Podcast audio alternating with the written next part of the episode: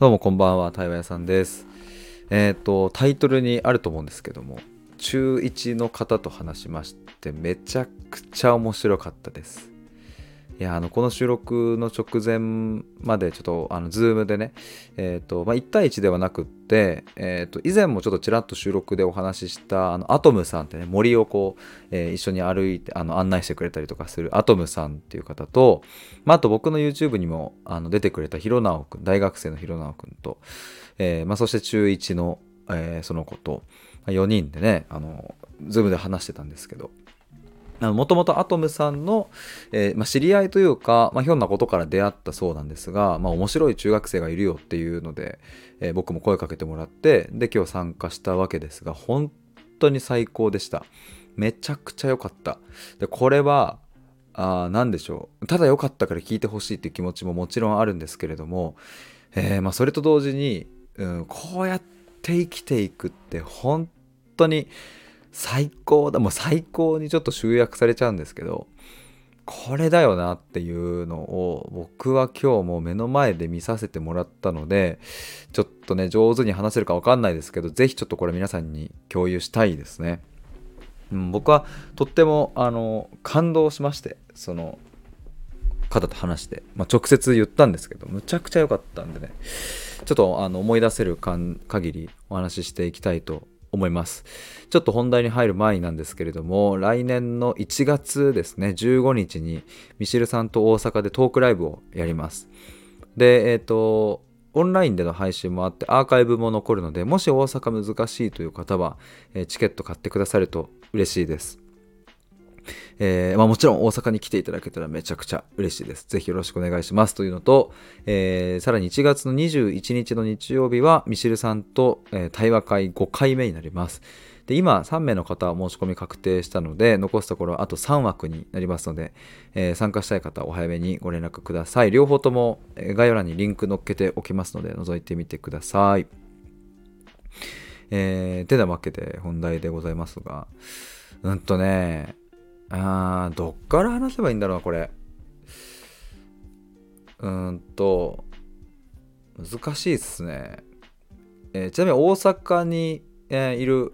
ので今日はですねそう大阪の中1と僕は話したっていう。これなかなかこんな機会ないのでね。もうすっげえ楽しかったんですけど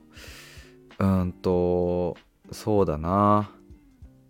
まあちょっと簡単なまとめからしちゃうとまず何が特徴的だったかっていうと一つは、えー言葉に芯があるっていう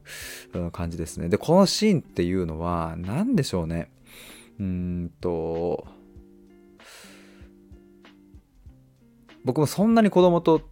話す機会多いわけじゃないですけれども、逆に言うとあれかまあ大人とね話す機会まあもちろん僕28なので大人と話す機会、まあ、同期とかねいろいろ友達とか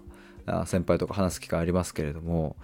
うんここまで言葉に、うん、芯が通っている人たちを僕はあんまり見たことがないな,、まあ、なんか僕がこんなこと言うのはおこがましいですけれどもあの僕がこう感じたね他者に対して感じることですけれどもそう思ってしまうくらいその他のあれですよ。他の人といちいち話す時に芯がないのとか別にあんま思わないですけどもただ今日のこの中学1年生の方はね言葉に芯がもうありすぎるくらいにあってうわすごいな。なんかここまでの言語能力と思考力と、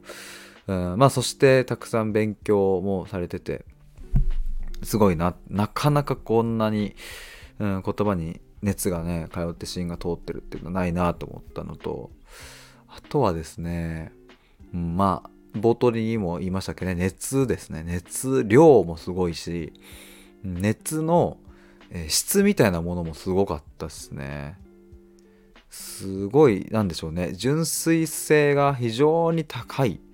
えー熱なんですよね。例えばうんと小学校の時に、えー担任の先生かな？となんかこうどうしてルールはあるのかみたいな学校のルールとかね、えーでもそれなんか学校だからみたいなことでやっぱり収められちゃうらしいんですけれども。でもそこにやっぱり違和感強烈な違和感を持ちずっとおかしいおかしいってこれなんかこんな学校に通ってたら、うん、自分の人間性が歪められてしまうっていうことだったり、まあ、あとは担任の先生の言うことを聞いている同級生たちにも違和感があったそうですね。あのあの授業つまんないなとかっていうような、うん、言ってるね周りのやつが、うん、なんかつまんなそうな顔してでも授業は聞いていると。なんでなんだよつまんねえんだったら受けなくていいじゃないかっていう、まあ、非常に純粋性の高い熱量怒りみたいなのがあってでこれは別にいい悪いの話ではなくねその怒りっていうもの、うん、そしてそうやって疑ってかかるっていうのがもういいとか悪いの次元ではもうないと。それはその方にとって、えー、もうあの何て言うんだろうな。あと大きな、まあ、生きる意味でもあるし、うん、目的っていう言葉に収まんなそうだな。なんつうんだろうな、まあ、戦いなんですよね。生きるっていう。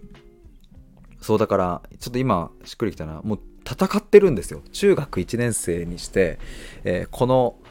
人間という、生き物、自体そしてこの社会というものそしてもっと言えばこの宇宙とかねそういうものの在り方とかその次元にまで到達して、えー、とにかく戦っているっていう。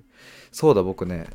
これすごい強烈なエピソードだなと思ったのがまあその方はなんとか学校ねルールを変えたいみたいな思いがあってね。でもなかなか先生には通らないと。で先生もやっぱりこううんその子のね、えー、考えるものに対してやっぱ蓋をしてくるらしいんですよ。でそれに対してねいろいろやったらしいんですけれども一つこれびっくりしたのが、えー、と学校に、まあ、図書館あるじゃない図書室があるじゃないですか。そこにある本700冊くらい全部読んだらしくってね。ええー、と思って。でなんでそんなことしたかっていうととにかくもう自分はあの好きなことをやりたいと。でこの仕組みがおかしいから変えたいみたいなこういう思いがあるんだって好き好きだっていうこの力はものすごいんだっていうのを、まあ、先生に、まあ、届けるというか伝えたいがために全部読んだ。で「ハリー・ポッター」13週ぐらいしたとかって言ってていやこれは逸材だなというかもうとんでもないなと思いましたね。とかねでそうそうあとねすごかったのが僕がうんとその中1のことをお話ししてる時にうんだんだんとねその方使う言葉とか考え方とかを聞いていると僕の中で一つの仮説が立ってきてそれはあおそらくこの子の中には人格が複数いるだろうという仮説が立ったんですよ。多分2つとかじゃないもうちょっといそうだなっていうふうに思ってでなぜかというとうんと具体を出すのが難しいんですが例えば今日ね初めましてで自己紹介する時に何かの話の流れで、まあ、若さってパワーだと思うんですみたいな。若い力がこうやって入ることってみたいなことをお話しされてたりとか、えー、っていうこう熱い一面もありつつ一方でなんかうんと僕も話すの大好きすぎておばあちゃんみたいなんですとかちょっと笑いをこう誘ったりとかなんかあいろんなキャラクターというか言葉を上手に使い分けてその場その場にフィットさせていたんですね。でしかも、非常にうんと自分をこう俯瞰的に見ている感じがしてあいやその人自身が話してる言葉ではあるんだけどそれと同時に、うん、自分をねこうメタ認知して上から見てね、うん、で、えー、とあるキャラクターをあまあ、演じている、まあ、演じてるっていう言葉がちょっと合わないかもしれないですけども演じていると。あ今このキャラクターだなっていうのをやっているような、うん、空気感を僕は感じたから、えーとまあ、そういう仮説があって、えー、あのもしかしたらキャラクターが、まあ、いるのかもしれないと。もし仮に、うん、複数いるとしたらそれは何個でそしてそれはそれぞれどういうキャラクターなんですかっていうのを質問したんですよ。そしたら目もう目の色変えて「いやもうそうなんです」と。で僕4つぐらいいますって言ってで4つの説明をしたんですよそこですごくないですかこれいやこのスピード感で言語ができてしかも4つって答えられるっていうのは、うん、答えられることがすごいっていうよりも、うん、要はその裏側にある、うん、思考の蓄積っていうものがすごかったんですねまあなんか頑張ってひねり出せばね4つですとかっていうのは言えそうですけれどもそれぞれがちゃんと分厚いっていういやこれはすごかったな、うん、あと後半に話した死の話生きる死ぬの死ぬについての話とかああと人間で生きることをやめやめようと思いましたっていう話とかねなかなか面白いですね。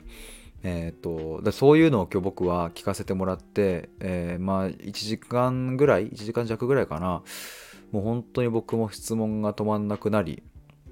うんどういうふうにこう思考していくのかっていうのをね辿っていったわけですけどそうだちょっとこれだけ最後話そうかな。そのまあさっき言った4つの人格の話があったと思うんですけど僕は追加で質問したのがそれっていつぐらいからですかというのを聞きまして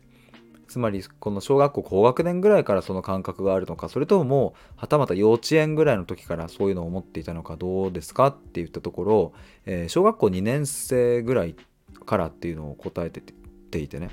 ここもすぐ出てくるのがすごいですよね。やっぱ考えてるからだなと思うんですけども小1ぐらいまでは多分こういろんなものがこうこう混ざっていた感じだけれど小2の時に、まあ、さっき言った担任の先生とこうぶつかるっていうでなかなかこう太刀打ちできないっていうのがやっぱ立場上ねその大人だしね